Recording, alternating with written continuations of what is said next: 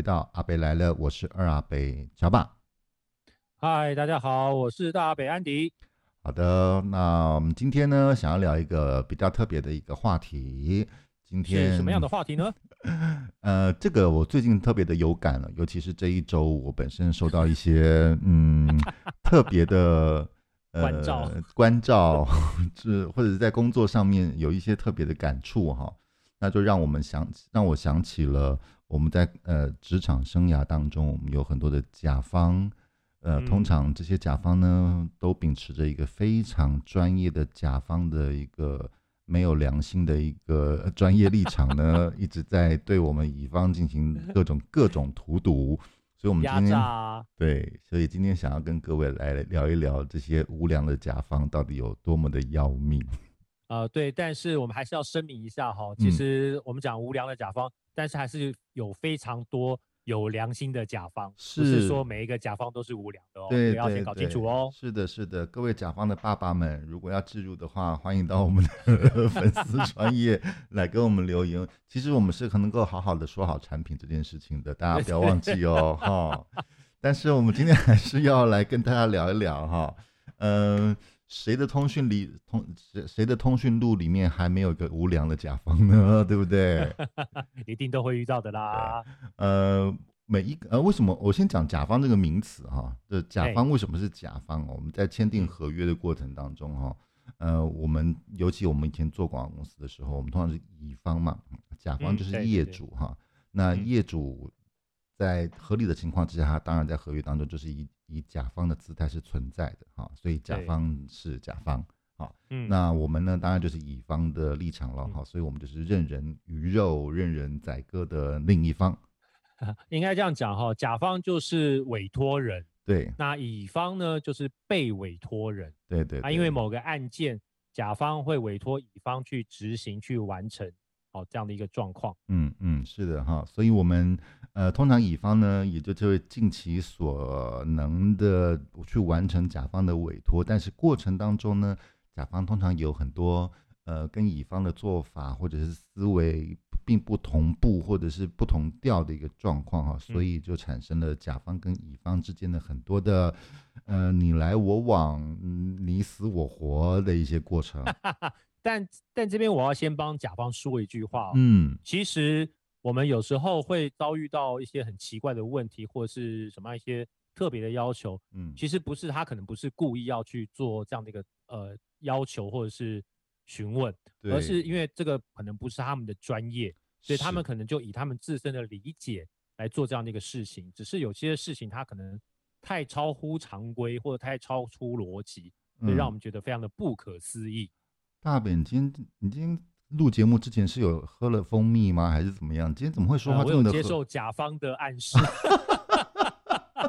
不准讲得太好的。我们还要靠甲方过活。是我们还是希望各位甲方的爸爸们能够稍微眷顾我们一下，你知道经营经营这个也是不容易了啊。哦对对对对对，我们其实只是想在一个持平的立场来看这件事情，是是是，所以我们今天要跟大家来聊一聊这个甲乙双方的相爱相杀到底是怎么一回事。其实刚刚大北已经有讲了，其实甲方之所以会委托乙方，的确也因为有些东西他可能并不是甲方的专业，所以他可能的确急需要乙方的呃专业产出。啊，所以才会产出了所谓的甲乙双方的关系嘛，啊，是，但是的确，我们双方的相爱相杀有很大的一个部分是来自于甲方本来就在他不熟悉的范围当中，他也就提出了很多其实不合逻辑或者是常理的一些要求或者是想法。对对对，嗯，那对我们乙方来说的话，我们当然也就会觉得说这些要求跟想法有时候。还蛮可爱的喽，对，就是有时候是白眼会翻到屁眼哦，对，但是 就是甲方们，嗯、呃，虽然你对这个地方这个不呃范围可能并不专业，但是要有一点点 sense 哦，好吗？有的时候我会听到的一些要求，哈，从甲方而来的要求，真的是超乎我的常理之外，而且是毁我三观的一个状况。我的三观整个都被颠覆了。我要继续往下讲之前，我一定要先讲一个我我之前的一个例子。好，请说。好，这个我我个人觉得好气又好笑了。哈，但我我不知道，呃，别人的呃别的同行是不是曾经遇到过这样子的状况哈？但是我拿出来，我我自己觉得有点有趣哈，所以我自己来个人先做分享。我之前曾经在公关公司的时候，我曾经接过一个案子，是这样子的。呃，这个单位呢，他想要办一个活动，哎，他觉得这个活动呢是一个非常非常有意义的活动。呃，然后他认为这个活动一定呃能够呃引起相当程度的关注，啊，嗯哼，那呃他那个活动其实是有一点点类似宗教性的活动，嗯嗯，宗教性的活动，嗯啊，当时我听到我们收到这个 brief 的时候，我们就去跟各这个客户就就面谈嘛，哈，我们去了解一下这个客户到底想要做的是什么，哈，嗯。那这个客户呢，就画了一个非常大的饼啊，嗯，他想要做的是这个这个这个这个这个哈。啊，那我们这样，我心里面这样算一算，哇，就这样做下来的话，成本是非常非常高的，因为他要做一个非常非常大的所以那个时候我就当然是心力如一的哈，当然也就标准程序的，我就先问了一下这个甲方，就是那那请问这个活动它的预算是多少呢？好，那因为有预算，我们才知道怎么去控制这个成本的支出嘛。哈，当然，他就非常，呃，非常坦诚，而且非常觉得理所当然的告诉我，我没有预算呢。嗯，我的没有预算要办活动，我的预算是零。哇，对，然后我就问说，哦，呃，零的原因是您希望我们怎么做呢？哦，这太简单了，我既然提出这个这么好的 idea，我就是开放你们去招商啊。你们自己去招商啊，那多的不就是你们赚的吗？那这个成本不就是从你们的招商当中就可以完全支出了吗？我为什么要付一块钱呢？哇塞，这种话都讲得出来，是不是毁我三观？我我是不知道，也毁了我了。我是不知道别的同行有没有遇过这样子的状况，就是他要做一个活动，然后他告诉你说，我不会出钱，因为我开放让你去招商。所以招的招商的好坏与否，就决定你接不接这个案子。招的多你就赚的多，招的少案子还是要做。他还觉得他很厉害呢。对对对，他他他开放了，因为他觉得他提供了一个绝佳的 idea，嗯，给你去做这件事情。这件事情的确是我在从业这么多年当中，我遇过怎么样也不会不会忘记的一件事情。但我们曾经做过，就是呃，应该说也听过有些。标案，它其实是没有那么多的预算，嗯，但是他开他同意你去招商，去弥补不足的预算，这个倒是有，对，但他但是零零预算我真的没听过。对你刚刚讲那种标案，它基本上它可能还是有个底底盘在那个地方，就是他对对对对他至少会有一个基本金额在那个地方。对对对对对。那么他开放让你去招商的大前提是，大概双方也可以去讨论出一个范围，它的 scope 大概需要呃多大的成本去指引它。对对对，那么乙方呢，通常也就会依自己招商的能力去决决定自己能不能接这样子的案子。对，通常至少有个基本盘了。对对对，通常这样子的案子，它的大前提就是这个案子他们在甲方的构想当中，它的范围或者是规模是的确是大的。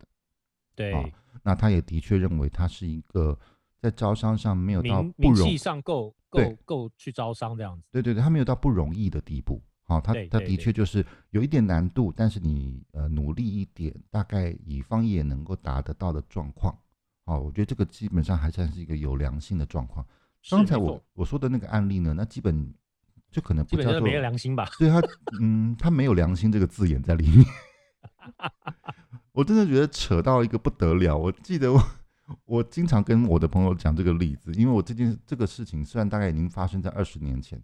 但是我一辈子都不会忘记这件事情，我也忘不了 啊！这太太奇葩的客户了。OK，好，所以我们刚刚来讲一下哈，呃，所谓的甲乙双方的相爱相杀啊，这其实的确就是像刚刚大北所说的，因为乙方所负责的的确是甲方不擅长的部分啊，那所以他必须要委托甲方来做，但他的不擅长并不代表他完全没有概念或者是逻辑，他其实应该就有点有想法，对对，他。但基本上，他就有点像那句话，就是你没有吃过猪肉，有也也看过猪走路啦。你没有执行过这个案子，但是你至少看过别人的案例。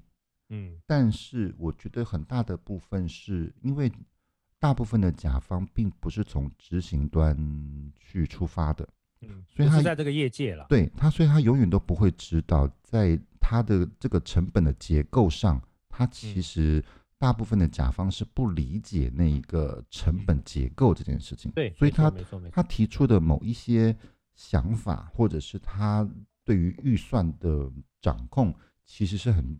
是很脱离市场行情的，嗯嗯，所以呃，这个也就是造成了甲乙双方的相爱相杀，有很大一部分是乙方会觉得甲方你怎么可能会不懂这件事情，嗯、但是甲方会觉得说就这么点小事，你们怎么会有这么大的反应？因为对他来讲叫做小事，你应该讲大家认知不同啊，对，好，所以这个的确是很可怕的。好，那么嗯，你先说。没没事，我说是我赞成你的意见。好的，那么就要回头来讲了哈。那么乙方为什么要任由着甲方来这样子要求呢？说到底了，我自己个人的观察是，甲方的这种硬气啊，其实某个程度上也是我们这些乙方所造成的。嗯嗯，因为我们想要让案子成立嘛，因为我们想要赚这一笔钱嘛，所以、啊、不想掉这个案子嘛。对，所以通常这个时候甲方所提出的任何的要求，我们大部分都会好，呃，就接受了。嗯，好，尽管中间过程当中我们一定会来来去去非常非常多次，好，那但是到最后都可能会碍于甲方的某种坚持，或者是某一种嗯什么样的要求情况之下，于是我们就答应了哈。那几次下来，甲方就会越来越习惯，因为他知道他只要再坚持一下，乙方大部分人都会同意。嗯，所以我们我们之所以呃以甲方之所以会这么有的硬气哈，这么有底气去说这些事情，呃，大部分也就是乙方造成的。其实也呃这样说也没有错，但是其实有一个比较重要的状况是说，对于甲方来讲，我今天没有你这个没有你这一家乙方，我还有别家乙方。嗯，对不对？我还有很多家乙方可以选择。是，那对于乙方来讲，是市场上有这么多的竞争者，我不想要失掉这笔生意。对，所以变成是说，对方即使再无理的要求，甲方再怎么无理，那乙方都很通常都是以就是含泪吞下去为原则。是，我觉得也就是这样子的关系。所以说实在的，某个程度上，甲方之所以会如此，也算是乙方的。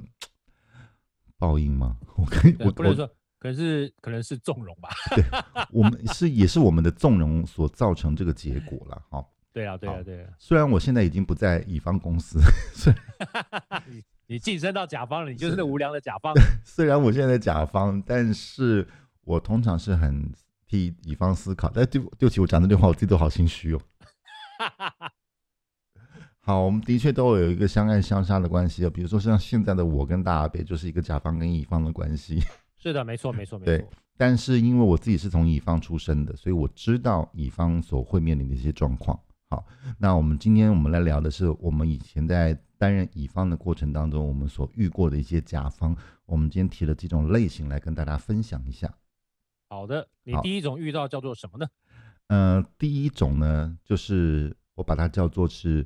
时间管理的无感者，哦，哦，是指呃，他没有时间的概念吗？他完全没有时间的概念，所以他是一个时空旅人的概念，哦、知道吗？就是 星期。星期五的晚上九点钟或者是十点钟，告诉你说那个案子要全部重改，但是星期一的早上八点钟之前要寄给他，因为早上主管要看。哦，对，所以大叫大家不要放假，就对。当然呢、啊，当然是这样，因为因为他是甲方嘛，对不对？哦、所以甲方最喜欢做的一件就是星期五的下班之后，告诉你所有的干案子要全部重改，然后礼拜一早上八点要。对，为什么八点要呢？因为他要先看过，然后九点钟才要成规。对对对对。那么如果八点钟他到九点钟中中间过程他没有他他还有地方要改，你就要在一小时之内改完。哇塞，嗯，真的是对时间一点概念都没有。对，它也是另外一种的时间管理啊啊啊，也是啊。对，所以这种人管理我们的时间啊，对对对，这种人我就称之为时空旅人呢。你知道，就是他，他好像在时空里面旅行哦。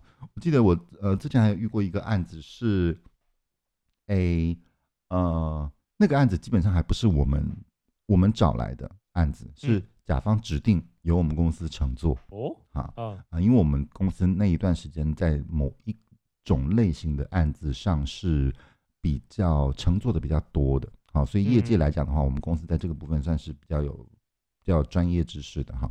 好，我们已经被指定了，好，我们要去接这个案子，当时还还说是还人手不足，心不甘情不愿去接了这个案子，毕竟有钱赚谁不赚嘛，对吗？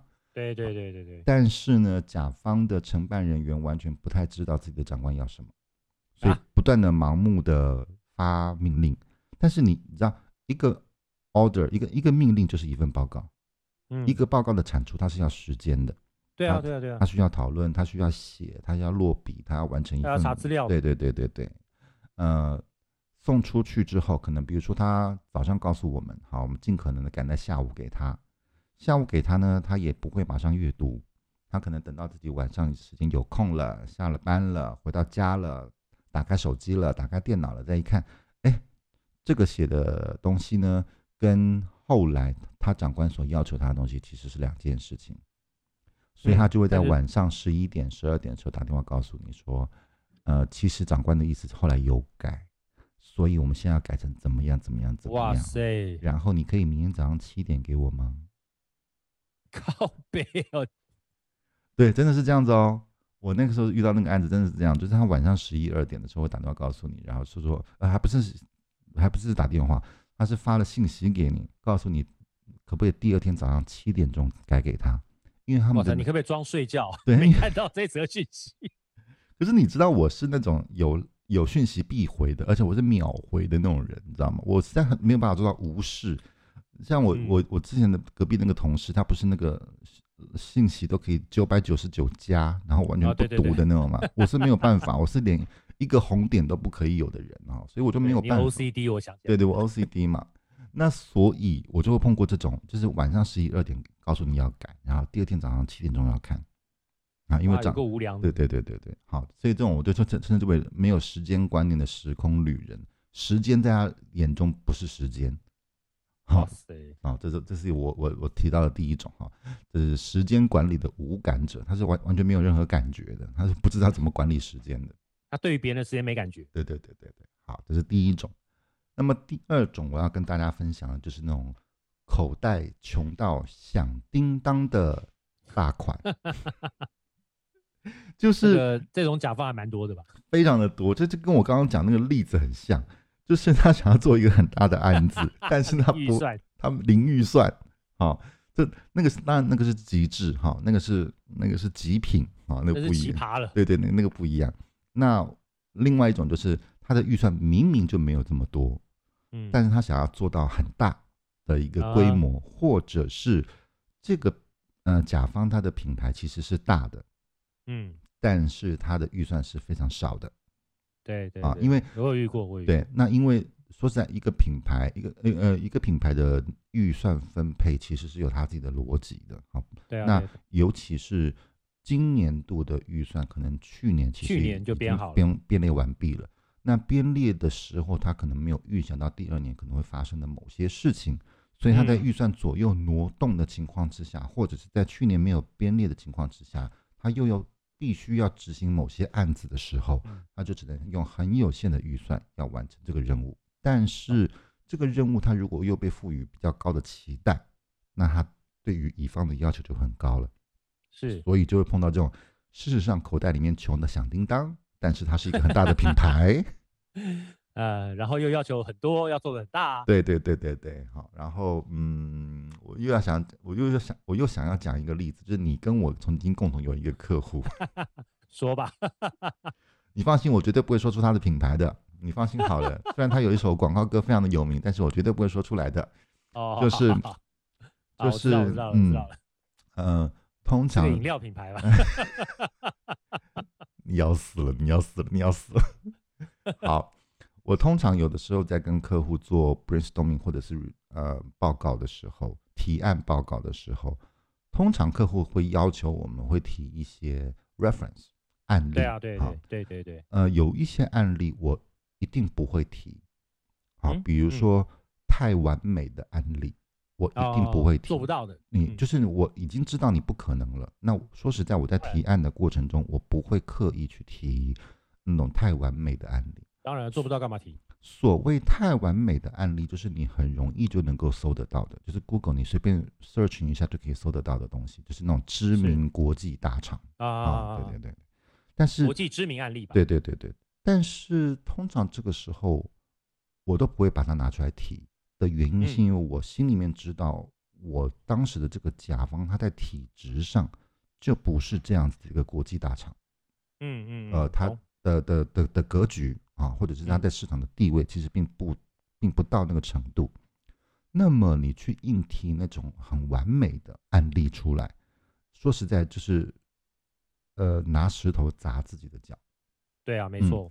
啊，通常这个时候，呃，比如说我我在这份报告当中，我提了一些 reference 的时候，甲方会自己提出说，哎，可是我看呐，Google 上面呐。那个什么什么什么品牌呀、啊？你看他那个做的多好多厉害，你们怎么都不提这种有用的东西？我就会说，因为你不是那个品牌呀。说的这么直白吗？对，我对我就是说的这么的直白。嗯、呃，我我说在某个程度上，我不我我是一个有点不怕得罪客户的人的原因，是因为我如果不得罪你，我就是为难我自己或为难我的公司。好，那所以有时有的时候我也会通常劝我的同事或朋友，就是你在提案的时候，你如果提一些案例参考，你不要故意提那种其实你根本就办不到的事情。当然当然，对，你自己做得到就好了。对，那的但的确有很多，我看过很多提案哦，他们真的会把提案写的超级美、超级棒，但是我明明知道你做不到，因为第一个你的客户的品牌，嗯。的分量不到那，这是第一，这是第一个。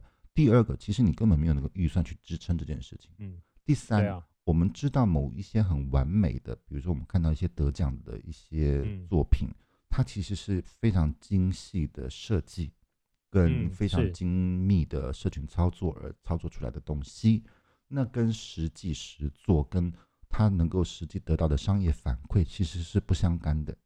嗯，没错没错、啊。所以有些作品是为了得奖而得而去制作的东西，有些东西是为了实作而去制作出来的计划，这个东西其实是不太一样的啊。所以通常呢，我都不会这样子介绍给这些口袋里面其实会会叮当响的 对的这些品牌啊。那但是这种呃预算不高的大品牌又还蛮不少的，所以有的时候我们也觉得蛮为难的。但我的确理解他们的。呃，同仁就是他们的的 staff 里面，他们的确在有限的预算里面想要把事情做好的这个心情。嗯、但是说实在，有些事情他的确需要预算去支撑。好，所以我们这也是我我所遇过的第二种比较特别的甲方。嗯，了解。好的，好，那另外一个我要分分享的是第三种哦，就是他在事情的安排上，他是一个。嗯，按照他自己的自由排序跟自由逻辑的一个佼佼者。嗯，什么叫自由排序跟逻辑？就是他没有轻重缓急。哦，懂了，懂了，懂了。就是他会安排你，他会交代你大概五到八件事情，但是五到八件事情，他其实都应该有一个轻重缓急前后顺序。对啊，对啊，对啊。他没有，他没有逻辑。他就是今天告诉你做什么做什么。对对对，他然后他忽然之间什么急了，他就说：“那我明天就要那个。”哇塞，对，然后他是完完全没有排序的，也没有逻辑的。他的他的排序跟逻辑可能取决于长官的排序跟逻辑。哦，对，所以就懂了。他可能安排了十件事情，这十件事情他可能按照顺序的逻辑可能是一二三四五六七，但是中间忽然长官或者或者是主管忽然觉得其中的四跟五很重要，于是我明天就要看到。那你就会开始打乱所有的一切的顺序跟逻辑，对啊，你的节奏，做事情都有排程的。对对对对对。但是他就会说，哎呀，我不管，我不管，不是，他说，哎呀，不好意思啊，因为长官就是这么说。那，哎呀，你也知道，你就帮个忙嘛，明天，明你头了，明天，明你老木，对，明你老木，烦死了。但是这种真的也很多，就是他的呃排序跟逻辑其实是是是是是没有道理的。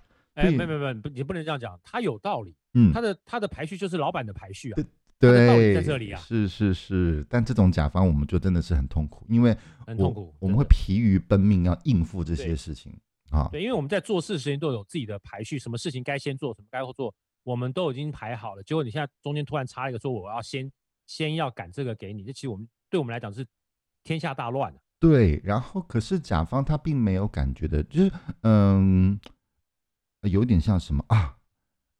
以前我们不是常常我啦，我我我不是常常待在简介室嘛，啊，因为我们有时候我们有时候会拍很多片子嘛，那有的时候客户看到一个什么东西的时候，他就说啊，我有个地方要，我，有没有，我有个地方要改。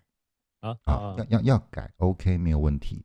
然后他改他改的东西可能的确幅度也不大啊，可能就就是比如说是呃几秒到十几秒中间的这个画面的一个调整。嗯，那么我我可能当下就会说好，我先联络一下剪接室，好，那我们会安排一下这个时间。他就会说，那你大概要多久？然后我我我都还在思考，好，我还在思考说这个大概。啊、呃，我如果要进剪接室，我要上排排程，因为我要排那个剪接师的时间嘛。的时候，他啊，啊，通常通常甲方就问说：“十分钟你够吗？” 十分钟剪接师都还不知道在哪里嘞。对，我必须要跟大家说一下，就是不是所有人都没有事做，在等着要做你的事情啊。所以每个人手上都一堆事情吧？对，就是 even 呃，这个案子是这个剪接师他在做的。但是你现在呃要求他现在就马上改你的东西，这是不可能的一件事情，因为他现在一定也在忙别的事情。当然，所以任任何任何一个案子，你都要会有都要有一个排队的心理准备，所以他不可能是说，因为对甲方来讲，那不就不就是改十几秒的东西，所以他就会问你十分钟你够吗？问题是我我我不行啊，剪接师也不行，剪接师也不行啊，好。所以通常我就会说哦，没有，那可能要到明天或后天。然后这个时候理智就会断线，怎么可能？就是一个十几秒的东西，你要改两天？不不不，不是，不是这件事情，是中间有排程，我必须要排别人的案子进去，而且你要要看人家有没有空，有没有这个时间可以排进去。啊，所以这个就是嗯、呃，我们很难为的哈，就是在对这个时间逻辑上面不不不理解的甲方，他就会提出这样的要求。哇塞！然后也呃，紧接着就会演变到下面一个我要讲的甲方的类型，就是他的理智或者是情绪偶尔会丧失的那种人。哦，这种常遇到。对，就像我刚刚所讲的，只是一个十几秒的东西，但是我可能要两天之后才能交给你，这个时候他理智就就会断线了。因为对他来讲，他认知只不过就是十几秒的事情，你不过就是手指动一动，你大概就能够完成这件事情。但是对我们来讲，它其实并不是这件事情。啊，他其实要安排的是，呃，剪接师的排程，剪接师的时间，什么什么什么的哈。那所以这个时候，这种呃理智断线就会造成他情绪失控，对，他可能就会因为急，呃，可能因为觉得不合理啊，他可能就会对你有点言语上的、情绪上的不满的表达，就大声瞎了啦。嗯嗯，那通常这种这种甲方，我们也觉得很痛苦，就是。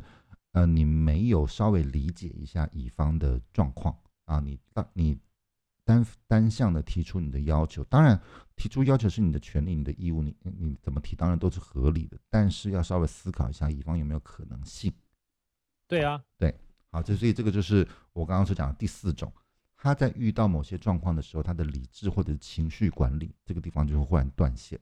哦，那叫这种叫疯狗客户，对，这种就消告，这种就很可怕了哦。那嗯、呃，还好我遇到的大部分的甲方都是理合理呃理智的哈，理性的。比如说他跟我讲了一个状况，我就会说啊，好，我了解了。那这个东西我可能要做个安排，因为我们不管是你要改一张图，改一张一个影片，那事实上都要有一些排程的安安排。好，那基本上我的甲方都还算合理。嗯。但我也有遇过不合理的甲方，好，所以我就拿这个例子来跟大家分享。好的，好的。那接下来我要讲另外一个呢，就是我刚刚讲那个呃零预算的 那个案例哈。好，嗯，这第五种类型就叫做职业画饼大师以及白日梦的冠军。好，那有一些，嗯、呃，甲方呢，他有一点 sense。好，刚刚我刚我刚刚讲那个零预算，那是完全没有 sense 了，那已经到了完全极品的一个状况。就知道了。对对对，那有一些是其实有点 sense，但是他的预算真的就只有到那里，但是他又把他把他的 idea 的这个饼画到超级大，好，或者是他把他想要做的那件事情，把它过分渲染到一个规模非常大，几乎无法完成的一个状况，好。这就是我刚刚所讲的，我为什么不喜欢提一些很完美的案例，因为很容易让某些甲方会走进这个案例里面，他认为我也可以这么做。对对对对对。那殊不知，嗯，如果要做成那样子的完美的案例，它有多少方面的配合？好，不管是预算上很多条件的配合。对对对对。于是他就会说：“我要那个，因为我的品牌值得这么做，我的品牌可以做出这个质感。”于是，如果我的品牌按照这个方法做的话，我也能够成为那样的品牌，我就会心里告我是国际大厂。对，然后我就在心里，我就会在心里面默默默的说：不，你不是，你是国际大厂，但只有地方的预算。对对对。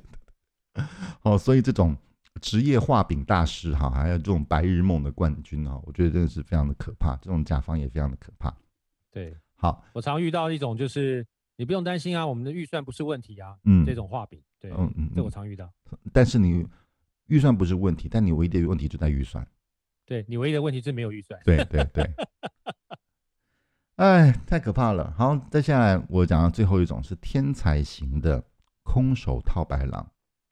空手套白狼这种呢，也我前一阵子才遇到。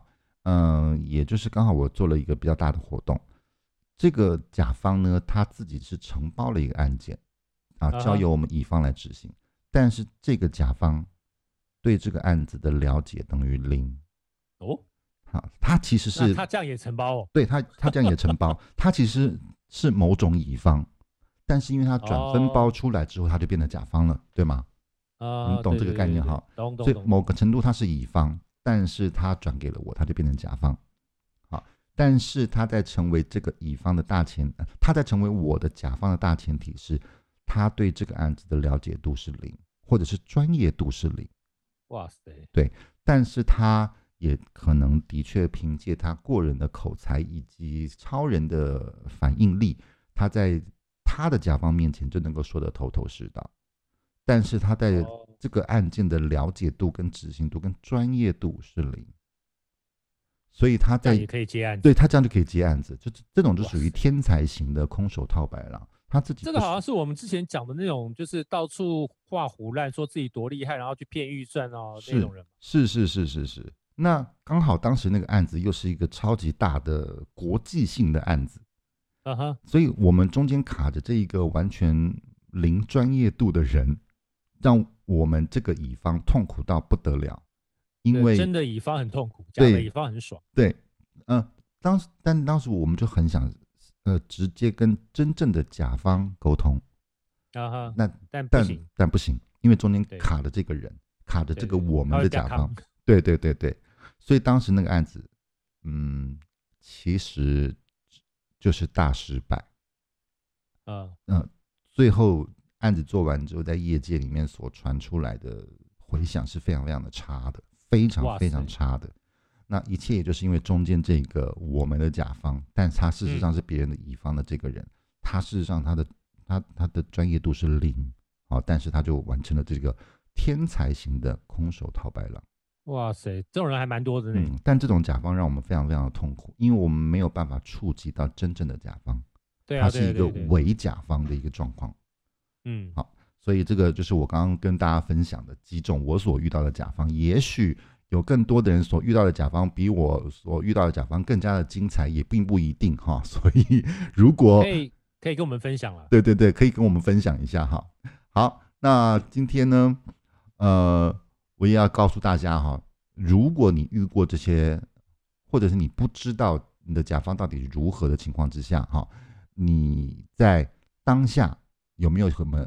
可以立刻就辨别出这个甲方的套路的一些方法，好，对啊，第一个，呃，在你新接触客户的时候，尤其是新客户，我们刚刚所讲的那些，大部分都会在出出出现在新客户的状况之下，因为你不了解，嗯嗯嗯、你合作过的，你大概就知道哈。对对对，对对对。好，新的客户的时候，在洽谈的过程当中，刚开始合作的过程当中，我建议你一个要做的事情就是以退为进，你要先想清楚，你跟他合跟这个甲方合作的过过程当中有没有退路。嗯嗯，好。他会提出多少多少的要求，你都要先思考你自己到底能不能做，有没有退路，中间有没有沟通的过程，有没有可沟通的可能性。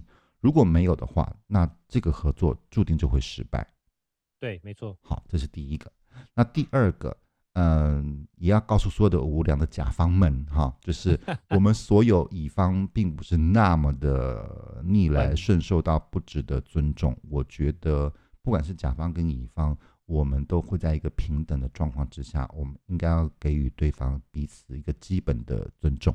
是，没错。嗯，好，所以我觉得这个是我所要呃建议大家的一个事情啊，大概是这样子。所以这边我想要建议大家，呃，尤其是我们身身为乙方的我们，有的时候要适当的教育一下你的甲方，就是向上管理的概念，对不对？对，因为有一些事情。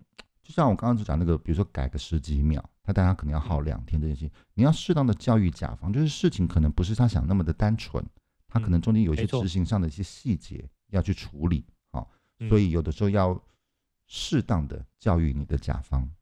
对，就像我刚刚讲，就是甲方他其实不是这个专业，不是我们这种专业哦。对，所以可能他在提出某些问题，他可能觉得我脑袋想的这样可以，可是我们必须要用我们的专业去告诉他们。哦，这样子为什么不可以？他应该要怎么样才可以？嗯，这个叫做教育客户或者是向上管理。你必须告诉人家真正处理事情的逻辑或者 SOP，才有可能让对方知道说，哦，原来是这样子，下次我不会再这样做一个无理的要求。嗯嗯嗯，对，没错。